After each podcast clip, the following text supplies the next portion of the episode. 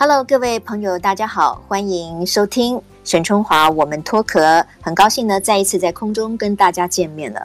我不晓得各位听众有没有想过一个问题，就是如果有一天你要自己一个人生活，就是独居了哈，你觉得你会适应那样的生活吗？或者搞不好你现在就已经是一个人在独居了哈，食衣住行各方面，可能大部分的时间你都是要自己去处理，都是自己一个人要去执行。那为什么我会有这个想法呢？因为最近啊，我看到了一个数据，那就是我们的内政部呢公布了一个最新的一个数字，台湾一人家庭已经突破了三百万户了，那是占我们全国总户数的百分之三十四以上。那总户数是多少呢？是八百九十三万户啊，所以百分之三十四是很高诶。其实我看到这个比例，我自己也吓了一跳。那这个是不是宣告一个台湾也要迈入所谓的单身社会呢？因为我们知道日本其实一人家庭也非常多，它的比例大概跟我们不相上下。那今天呢，我觉得这个议题很需要跟大家一起来分享，因为不管现在是不是一个人独居，我们在未来的某一个时间点，可能我们也有机会，或者我们也必须要选择一个人生活。一个人生活跟可能我们在原生家庭里面的生活当然是不一样的嘛。那我们需要做什么样的心理准备吗？在财务方面呢、身体健康方面啊，呃，身心灵方面呢、是不是它是一个更大的挑战呢？今天呢，在节目当中呢，我邀请到这一位好朋友哦。她自己已经独居啊，不过她是年轻女性了哈，千万不要以为她是独居老人。她已经独居了，她说已经十多年了，可能比这个时间还更长。那她到目前为止都还是单身，她一定有她的一段心路历程。我觉得她个人对于独居生活一定有很多的感想哈，这种经验也可以跟大家来分享一下。她就是我们大家非常熟悉的资深媒体人兰萱，兰萱你好。Hello，沈姐好，大家好，哎，兰萱你来的，对你，你还是我的学妹的，对不对？对呀、啊，是啊，对对对啊，她是我的大学姐，非常尊敬的，而且呢，再从戏上开始就耳闻，我们有个非常棒的学姐，是我的标杆。好，所以呢，各位可以听得出来，这个蓝轩是比我年轻很多哈。不过呢，这个蓝轩呢，她因为大家可能对她的这个，因为她主持很多的节目嘛，哈，那她也常常上电视，她自己也有她自己的广播节目，所以呢，他也从不讳言，他其实自己独居很多年了。哎，你是选择单身吗，还是怎样？是啊，就是也没特别觉得非要单身不可，但是也没有觉得要给自己这个那么大的压力，说如果没看到喜欢的，非要结婚不可，所以就一路走着走着，也就还蛮享受单身生活的，就就就到现在了。好，因为我知道你一个人独居哈，就是已经十多年了。你说对啊，至少吧。因为刚刚沈姐问我，我一下子一股脑算，还算她个二三十年，后来发现不对不对，因为呃，因为我有跟我妹妹住一段时间，但是坦白讲，跟妹妹住的时候。也都是各过各的，有点像 roommate，就是说，啊、嗯，我们都都是蛮独立的的人，而且那时候各有工作嘛，所以呢，也就是只是住在一起，他分担我的房租而已。嗯嗯。后来他结婚离开，确实就真的是我一个人住，大概也就已经十几年了。自己一个人住了十多年，你觉得你的想法是什么？你喜欢一个人独居吗？非常喜欢，非常喜欢。为什么啊？我觉得其实我没有想过为什么哎，因为我我是台南人嘛啊，我从考上大学到辅大来之后就是一个人呢、啊。那其实一个人的话呢，他的状态偶尔是跟譬如说同学住在一起，有些时候呢是在外面一起合租一个公寓，大家各自一个房间。那接下来呢毕业，然后呢同学各分东西之后。那我就自己租了一个房子。那妹妹呢，后来也毕业了，所以她就来跟我住，跟我蹭，所以呢也就在一起了。那然后呢，她就结婚了，她就走了。那又剩下我一个人。我一直都是一个人找房子住，只是说里面有没有别人。因为后来我妹妹结婚后，我一个人比较有的感觉。我后来买房子，然后自己去装潢、去打理自己呢，像是一个真正属于自己的家。嗯嗯嗯嗯，也是比较不一样的阶段，但那个阶段是更兴奋的，因为先前租房子的时候呢，就是感觉上你总觉得，哎呀，不知道多久之后呢，房东就赶你走啊，或者说你这个房子可以住多久啦，比较是属于那种暂时的栖息之地。但是有了自己的房子的时候，就是说，哎，你可以开始依照你自己喜欢的去布置它啦。然后呢，有些部分是一些永久的设施啦，然后你可以去好好的经营它啦。所以那个时候就有一些更不一样的情感投射在里面，跟自己的风格在里面，会更觉得说，哎，像是拥有了一个自己的家。哎，那真的，那这个完全不一样。所以恭喜兰轩有一个自己的窝哈，你可以自己去打扮它，去装潢它，让你的心也更安定嘛。那可是当我们说到一个人独居的时候，有的时候会不会觉得说有一点寂寞，或者是有的时候会有点害怕？比如三更半夜突然听到什么声响，就是说你要不要形容一下你在独居这么多年的过程当中有没有一些小故事，然后你可以分享给大家的？呃，我要先讲哦，我真的觉得是我是一个神经还蛮大条的人啊。第一个，我也不特别怕黑，不过当然你说黑漆麻乌的，然后有一些很古怪的声音，当然会了啊。但是如果正常的状态底下，怕黑呀，怕很晚啊，怕一个人，我基本上都不太怕。我比较曾经碰到过的比较伤脑筋的事情了，而实际上我在书里面也有特别写到的是，一个人的时候你会有那种急难救助的时刻。对，比方说，我自己觉得印象比较深刻的有两种状态。一种状态的话呢，是生病发生意外啊，比方说，我其实不是常常下厨。那几年前我有一次不知道为什么 就是心血来潮，然后呢，哎，就想那自己下厨做菜好了。然后呢，不是有那种包心菜嘛？那我呢也很神奇，我那颗包心菜不知道为什么，我就想到说我可以用手拿着它来切。我明明有砧板，但是我就把它拿在手上，然后另外一只手手上，我就觉得说我可能轻轻的一切，它就可以掰开。就可能我在想，我可能懒得拿砧板的关系了哦。昨天我就在手握的高丽菜，另外一手就拿刀就砍下去，就没想到那动作太用力，一砍就砍到手了。对，然后就流血不止。右手砍左手吧，哈。然后呢，我哎，我的我听着白痴太惊悚了，白对对，很惊悚。然后没想到刀那么利嘛啊，然后就发现哇，血肉不止怎么办？然后呢，就就只好看想象中用自己急救的这个基本上的，只把手举高。高过头，高过心脏，然后呢，就开始呢翻找电话号码，想说那那要找谁去 call 一一九吗？还是干嘛？对对对对对，一时间也找不到了，管他的，然后呢就冲去，就一路呢从五楼下楼去，然后走到路边去拦计程车，哇，然后呢就然后手是滴着血的，对对对对对，然后就到了台大急诊啊，这是一次，还有一次呢是在家里面呢打扫。打扫去拖地嘛，啊，那地有点滑，那那一次的话，可能一个没注意没没踩好，就后来呢就是滑倒了，就四脚朝天，那个是整个人像飞起来一样啊，然后呢，对，那一次呢，我腾空飞起的时候呢，也是这样，脑袋里面就闪过一个念头，就是哇，万一我这样子摔下去，然后就此不省人事之后呢，嗯嗯，会有人想到我，嗯。如果我就昏过去了的话，然后才会发现我。然后呢，那段时间好像特别多那种类似那种什么独居老人啊，死了很久没人注意啦，好，类似那两次事件比较让我觉得说，哦，好像一个人处是有点危险的哈。就那两次好像还印象中时间还蛮蛮近的，所以之后的话呢，我就开始第一个。我邻居家的电话，我就一个一个问，都抄到我的这个手机的电话里面。嗯、另外呢，附近的最近那个派出所的电话就贴在我的冰箱上。嗯，然后呢，嗯、也跟这个对门的邻居有特别提到说，哎，如果有什么特别的注意，比如说一天没看到我啊，或怎么样，哎，请过来敲敲门，看看我是不是还活着。对对对对对，好，所以这是一种急难救助，就是可能身体出状况、健康的问题，有开始觉得哎，好像有需要特别注意。再来一个的话呢，是比较尴尬好笑的，那真的是超好笑的。因为呢，沈姐一定也知道，我们偶尔会上面主持节目嘛，啊，主主持活动。其实我平常不是会穿那么 lady 的人，我穿了一件洋装，蛮合身的洋装，蛮漂亮的。它的拉链，它拉链在后面，然后呢就还蛮紧身的，这样拉拉，哎，拉上去刚好非常非常的 fit。呃，穿上去的时候就已经有一点点费劲儿了。就那一天呢，回到家之后脱不下来。你的手够不到，没有办法把它拉下来，拉点有点卡住了。哦、oh，OK。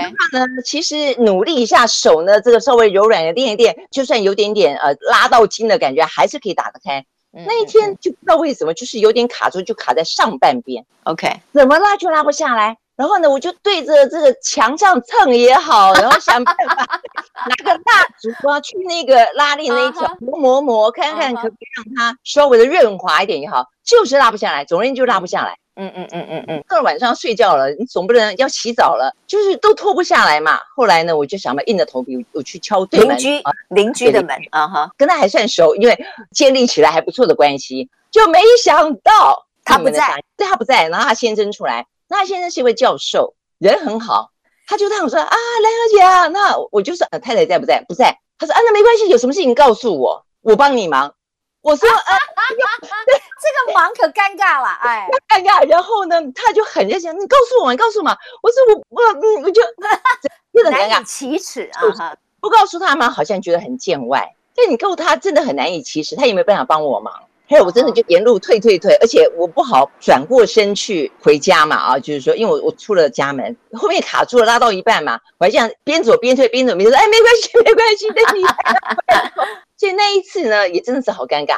那次你就会发现说呢，其实一个人住啊。呃，有些时候是你自己必须要别人帮忙的。譬方，等一下，你你那个故事是怎么结束？你说后来是他太太回来以后去按你的门铃啊？是是是，后来他太太回来真的还是太太帮你把那个拉链解决了？真的，是是是。是哦，哎，我跟你讲，这件事情在国外就没有那么复杂了。出来的不管男女老少的话，他一定就让他把拉链拉下来，对吧？因为是我觉得有点文化差异，就请邻居帮个忙嘛，因为你已经卡住了，对不对？那万一你的邻居都没有一个女生呢，你怎么办？对，我 想过，我有想过，是如果他太太真的不回来，还是说真的太晚才回来？我有想过说，第一个我就自己把衣服扯破、剪开，这是一个方法。天对对，但是有点舍不得，就是舍不得啦，漂亮，这样牺牲你的 洋装嘛。当然也有想过是是不是找那一位先，那一位教授应该是一个正人君子，就是还是想。总而言之，王太太回来了，哦 所以 OK，王太太救了你。嗯，其实这个蓝轩分享这几个小故事哈，让我觉得匪夷所思，就是他居然可以把高丽菜放在手上当砧板，这样的人，他可以独居这么多年还活得好好的，真的蛮佩服吧？很佩服。你再怎么样也不可能把高丽菜放在手上啊，你起码把它放在你的流理台上去切都可以呀。如果你懒得拿砧板的话，我觉得我是懒，而且我可能想说应该救 一下嘛。对，就想去救他嘛，对对对。但那次之后，真的就就提高警觉了，再加呢，这个要小心火烛，小心刀叉什么之类的。所以我觉得兰轩分享这几个小故事，其实具体而为的告诉了我们，一个人独居的时候，有很多的状况，其实是我们平常想不到的。好，那它发生了以后呢，它可能就会给你一些参考值。像现在蓝轩啊，附近的警察局或者是邻居就要做好跟帖睦邻。所以这个给大家就是讲到说，我们一个人独居的时候是要有一些准备的。那蓝轩，你觉得哈，你独居了十几二十年，你认为一个人独居的时候一定要做好哪一些准备？这样子的话，万一你有什么事情的时候，你才不会求助无门，或者是不要让自己陷入到一种可能是心情很低落，或者是不开心，或者是真的需要人家帮忙这样的窘境。OK，我我觉得一个人当然，呃，大部分的时间都是非常享受的，而且整个空间都是你的。但是当然，就我刚刚讲到这些事情发生之后，就变得说要有一些准备了啊。比方说，我家钥匙现在就是说，呃，可能对门邻居得要有一只，哦，那边放了，那教授有一只了。对对对对对啊，对对，对，坦白讲，我还是有点注意，我给他可以开得了我的外门跟内门，但最里面那层门还是没有。哦，就他可以进得了我的家门，到了我的阳台。嗯嗯嗯。呃呃，但是最里面那个门我还是还是留着。我想说，如果真的发生什么事，他就算敲敲敲敲敲，应该可以敲得到。就是说到了里面这一层的话，嗯、也应该可以到破门而入，如果需要的话。对对对，如果需要的话，那一层就给他破门而入了。对对对，啊，这是一个邻居。那当然更要好，比如说我的好朋友在台北市的，他有一把我们家的钥匙。嗯。然后我的同事，就我的气质，他有一把我的钥匙。等于是我在于公于私，我想象得到的一些地方，比如公司一定要有一副。那万一我没去上班，他就知道某些状况，譬如说这样子。那所以公司一定要有一副。那我的好朋友一定要有一副，因为他是就近。然后再来就我的家人当然有了，但他们家人可能住的比较远嘛，啊，譬如在桃园啊或什么之类的。那但是被通知的时候，他们等可能也可以来，或者他们如果想要来玩耍的时候，当然也就可以来。所以我觉得几个备份的钥匙是一定要有。那再一个的话，就是跟朋友圈，我觉得自己的一些家庭群组，或者是说呃好友群组这部分，我觉得有了手机，有了 LINE 之后是真的很方便了。对对对对。就是你可能固定的每一天都会跟他们有一些交流，所以呢，如果有一天你不在了，呃不舒服的话，我相信这个。很快的能够联联络上，所以我觉得维持一个非常好的呃友谊关系哦、呃，就是一个是敦亲睦邻，一个是友情跟亲情的关系，就每天呃一定是有一些人会在乎你在不在好不好，然后会会不会想到你。嗯、我想这部分其实坦白讲，不管是单身独居与否，都是非常重要的。呃，蓝轩这是很好的提醒哈，就是说，因为现在整个的时代是非常不一样了哈。那我觉得独居是很多人都会遇到的。你看看刚才那个比例已经是到达百分之三十四了，是啊，是非常的高。所以就是要建立一个安全防护网，这个很重要。哎、嗯，我记得之前有一个新闻嘛，就是有一位资深的女艺人，就是因为她的朋友发现，哎，怎么每天都有 Line 的这个消息的，为什么两天都联络不上人？就是因为那个 Line 的群组，他突然就没有声响了，所以他们才去他家，然后破门而入，才发现说他已经在里面走掉了哈。所以就说像刚才蓝轩讲的，不管是你的钥匙也好，你的群组也好，你要有个安全防护网，这可能是在进入未来的所谓独居时代，呃，我们大家都要特别注意的。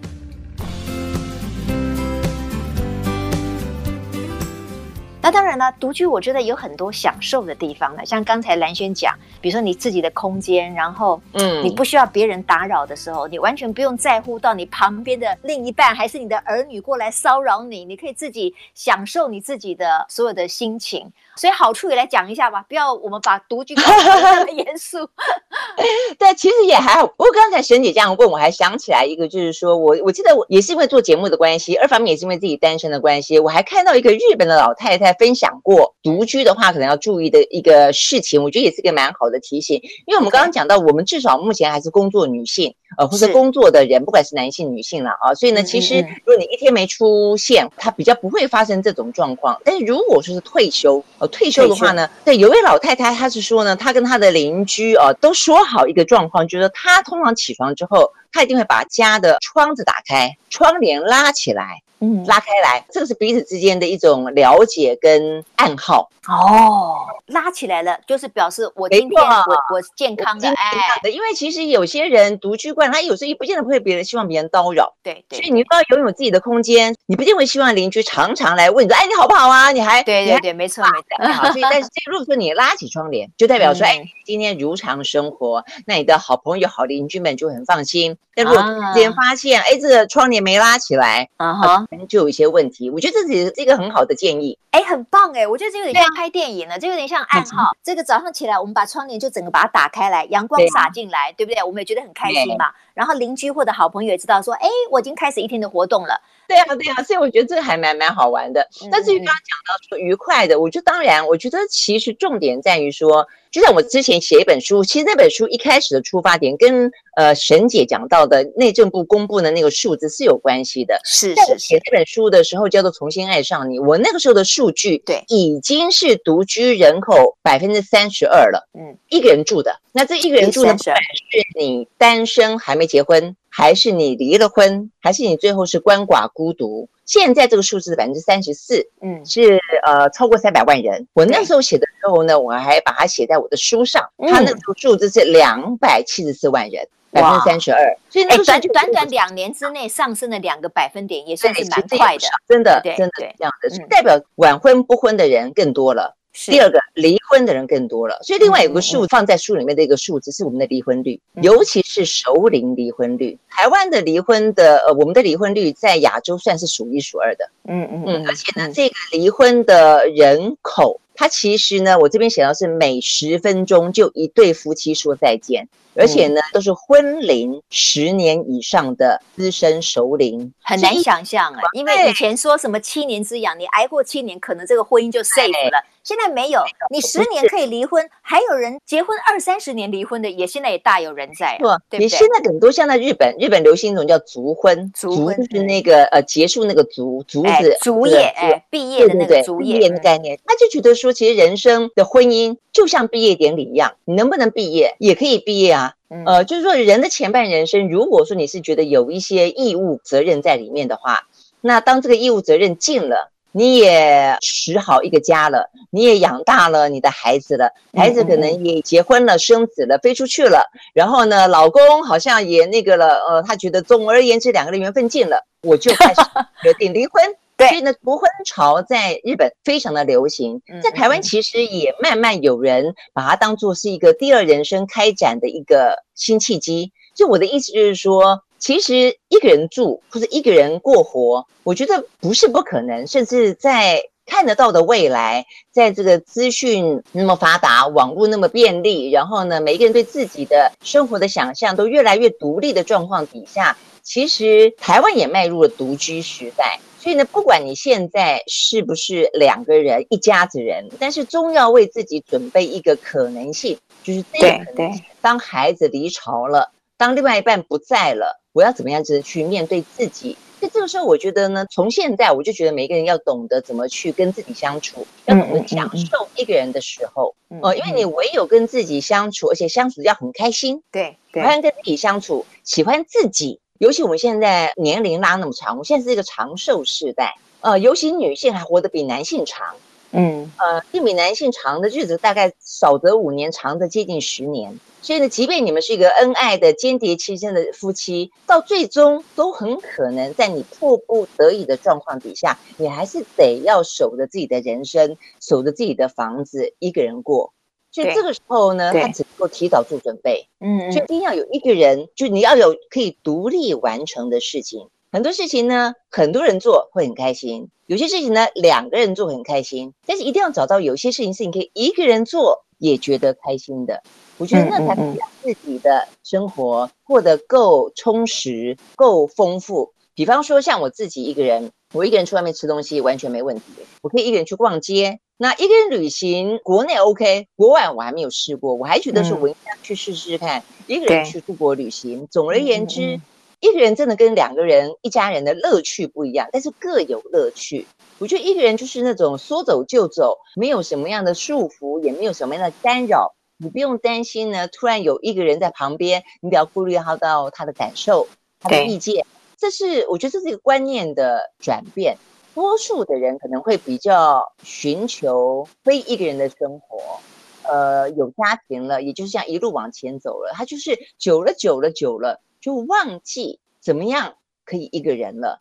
但是我觉得这些事情都应该要提早训练，而且最好的是在你可以不用一个人的时候开始训练，就提早对，对，对准备。没错没错，我常常跟朋友在聊天的时候，我们也会触及到这个问题。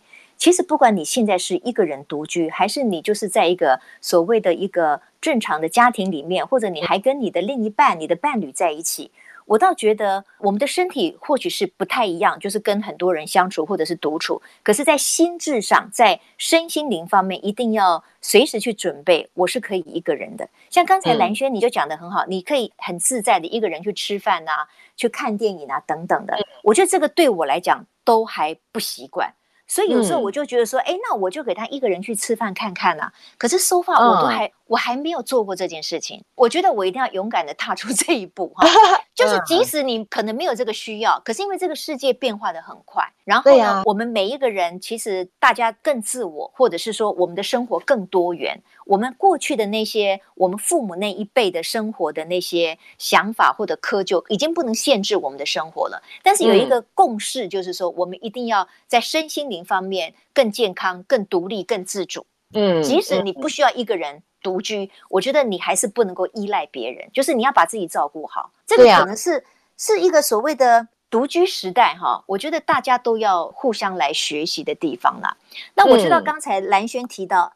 你写的那本书叫《重新爱上你》，哎，这个书书名哈，我知道了你整个的这个结构之后，其实我非常喜欢，就是因为有些人在我们年轻的时候，我们对自己可能有很多地方不满意，或者是因为我们忙于生计，我们可能忘了追求我们的某一些想法跟梦想。可是当你进入了熟龄，甚至进入了这个老后的这个时间以后，哎，你可以开始发掘另外一个不同的你。哎，所以我们利用一点时间，请蓝轩来分享一下。怎么样可以重新爱上自己呢？或者重新爱上你觉得很讨厌、很碍眼的那个枕边人呢？哎，这可能都需要 需要一点点的自我提醒，对不对？对啊，对啊，我我觉得其实重点在于说，当你成熟之后，或者说当你走向了人生的下半场的时候，其实我是从我父母亲跟这个身边的一些朋友当中去提早这样的训练自己，提醒自己必须要去这样的想。因为我发现，其实就是现在身边的朋友开始慢慢面对了是一个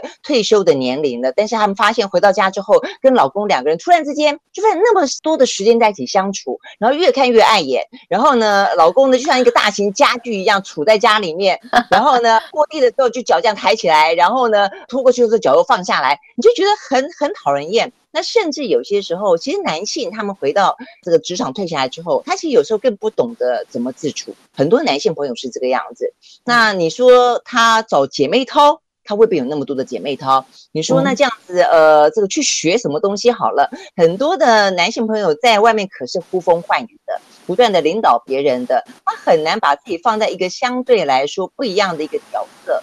所以我觉得这些事情都会让呃摩擦会越来越多。那怎么样子让这样子一个状况可以改变？我觉得如果说是一对夫妻呃，他同时面对这样的一个状况的时候，首领下半生的时候，我觉得必须要很坦诚的相互交换意见，就是做好彼此之间的沟通。否则，像我就有一个朋友，他就讲到说，他自己开始去呃学画画啦，参加品酒会啦。那问题是她老公总是要跟啊，就他自己没有办法去开拓他自己的朋友圈，他就是要跟着老婆一起出去，所以就回到个大的 baby 的感觉。所以像这个时候该怎么办？所以不管是一起出去做什么，或者各自分头去做什么，我觉得这些事情都是到了熟龄之后必须要去沟通的事情。呃，如果说都已经走到了人生的下半场，还有什么放不下，还有什么不能沟通的？我觉得那可能也就是足分算了。嗯、所以，那对于自己本身来说，我觉得要做好这些对于第二人生的，然后呢，很悠游自在的准备。我觉得要把一个心态给扭转过来。我我觉得啦，我自己会觉得说，我像我自己过了五十岁的时候，我自己想象中我的人生是倒着走的。我会觉得有那种倒数的感觉，我就用倒数的感觉去计算我的人生，我会比较有一种积极性哦，跟对对对，跟那种说这个人生即将结束，我还有什么想做没做的，我必须赶快做；想放下没放下的，我必须放下，因为人生也不过就来那么一回。如果你这个时候还因为有一些什么面子啦，有因为有一些。顾虑啊，啦，对对对，那你就你就浪费了这一趟了，因为在上半辈子你会觉得你的人生哇一大把一大把的时间在前面，但是到了呃五十岁五十加之后，我觉得越是意识到死亡的 deadline 在前面，你越是面对死，你越能够去珍惜生。嗯嗯嗯。当你永远去避谈死，永远避谈人生到最终会有个尽头的时候，你怎么会回过头来会珍惜生的时间呢？我觉得上半辈子的时候，我们都比较会觉得仗势自己年轻，很多事情是挥霍的，很多事情是浪费的。但是从我自从我有了这种观念之后，我觉得我很珍惜，甚至我会觉得说，你怎么知道？你怎么知道？呃，虽然在这个长寿时代，你不是一个猝死，就是说有一个无常的那个人呢。嗯嗯。所以永远永远，如果说你明天就不在，你今天还想做什么？这个念头未必要天天有，但是常常有的话，它会让你对很多事情的积极跟很多事情的观念完全打破，会变得我觉得非常非常的有效。所以很多事情，当你发现无常可能是一个最如常的事情的时候，每一个当下就是最珍惜的时候。所以这个时候呢，你就会重新的看自己，重新的爱上你身边那个人。呃，有些事情其实能包容，也就包容了；很多事情能珍惜，就更加的珍惜了。我觉得这种心态，我自己觉得是这个样子的。嗯，对，我觉得这个我们今天这一集这个我们脱壳哈，各位听众可千万不要以为我跟兰萱好像是鼓励大家要独居或者赶快去离开你的另一半，不是这样子的，而是说，因为这个时代它本来就充满了更多的变化，比至于我们的父母那一代哈，那但是它也提供我们更多元的选择啦。我觉得其实从好处来看，现代人有更多自主的空间。比如说，从刚才的一人家庭来看，这个数字越来越高，那相对的来讲，那个单身的压力就不像于呃我们小时候面临的那个社会，他的那种社会压力比较大嘛。我身边有很多非常优秀的女性。嗯他们也是单身，因为她觉得我如果没有遇到一个我有共同家庭价值的人，我是没有办法去进入这个婚姻的。那但是因为现在整个的社会结构更多元，所以我是觉得说，大家那种社会形塑的压力会减轻。所以，嗯，兰兰萱会不会觉得说？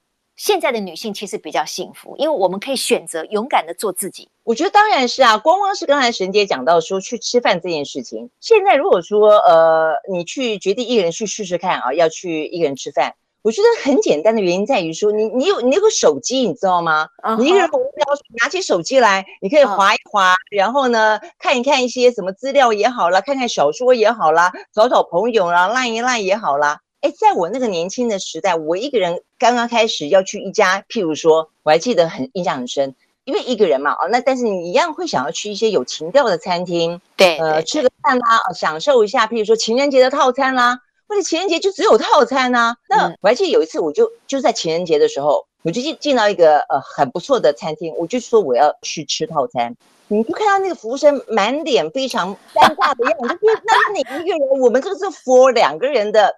那我就说一个人就不能点吗？嗯哼、uh，他会这样想，他可能觉得不好意思说不可以，他就让我点了。但坦白说，当你身边坐的人周遭都是成双入对的时候，你说你一个人怎么办呢？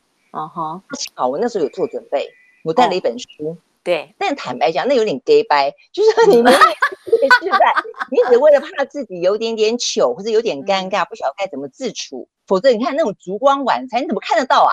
嗯嗯嗯，那看不清楚好不好？但我说那是一个对自己来说是一种准备，嗯嗯，就说你你你鼓励自己也好，或是说你让自己以备不时之需，万一真的很尴尬，一个人吃不下去的时候，你至少可以看个书嘛。那现在你看，光是一个人去吃饭，你就有可以用手机去打发你的时间了，更不用说现在整个的社会的气氛，大家的刻板印象。对于单身这件事情，可以接受的程度是来的高了啦，高很多，高很多。我那个时候一个人去花莲玩的时候，我坦白讲，我入住的时候，那个客房主任，我从来没有看过那么殷勤的。他是早上也打招呼，晚上也打招呼。我一开始还觉得他干嘛对我那么好呢？一个老伯伯。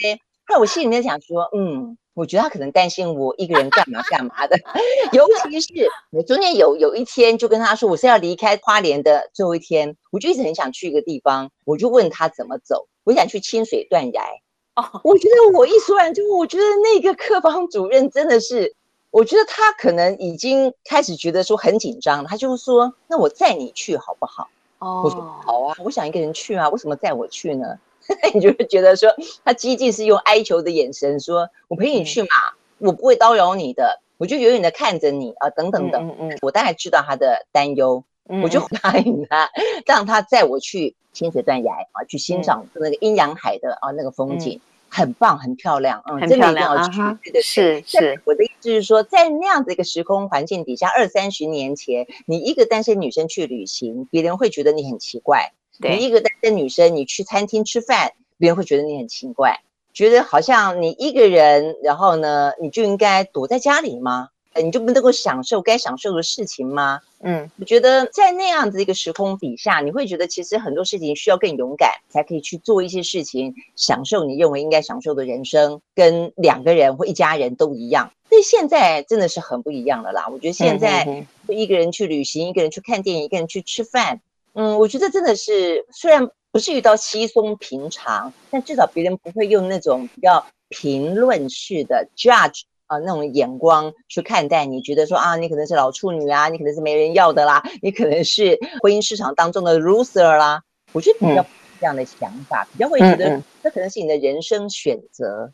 我觉得这不一样的。嗯嗯嗯，我觉得这个蓝轩说的没错了，这就是一个更开放、更多元的社会哈。我们每个人更多的选择，嗯、这件事情很重要。但是呢，我们的挑战跟考验，也就是我们要更懂得怎么样照顾好我们自己的身心灵，对不对？那还是珍惜身边的所有的这个朋友。啊、哎呀，今天时间过得实在太快了哈。嗯蓝轩是一个，我觉得真的是一个现代女性哈。我觉得从这个角度来看，她今天所谈的很多的东西，可以给我们大家作为很好的参考哦。不管你是一个人，你是两个人，你是独居，还是你是跟你的家人住在一起，啊，我觉得我们都要很努力的把自己的生活过得很开心，而且要勇于尝试。你可以去看电影，你可以去旅行等等的哈，让我们的生活，我觉得每一天二十四小时嘛，大家都是二十四小时，所以如果你要自怨自艾的就让这二十四小时溜掉了，它也就你就少了一天了。你开开心心的把这一天填满了，你又有丰富的一天了。对不对？嗯嗯，好，蓝啊、兰萱，因为他写的那本书哦，《重新爱上你》，我觉得他写的就是每一个人，其实，在不同的年岁里面，他还有很多的可能性。我们是可以重新爱上我们自己的，嗯、或者重新用更开阔的角度去欣赏我们的朋友，对不对？对啊，就像沈姐可以找一个时间，可能自己去看电影。那我呢？怎么样努力的去追求，加油！我要自己去吃饭。对呀，对呀，你觉得一个人也好，两个人也好，那一群人也好，都各有各的开心跟快乐。是是是，各有各的开心。对对对，好，我们要勇于尝 试。今天非常谢谢蓝轩哦，哈。那各位有兴趣的话呢，也可以呃去书店里面找这本书《重新爱上你》哈，呃，看看我们能不能够重新给自己一个不同的观点，跟重新喜欢自己的机会。好，谢谢蓝轩，我们也谢谢听众。朋友，今天在 Podcast 上面，还有在 IC 之音上面收听我们的节目。好，蓝轩，谢谢，我们下次再会喽，拜拜。好，谢谢，谢谢大家，拜拜谢谢拜拜。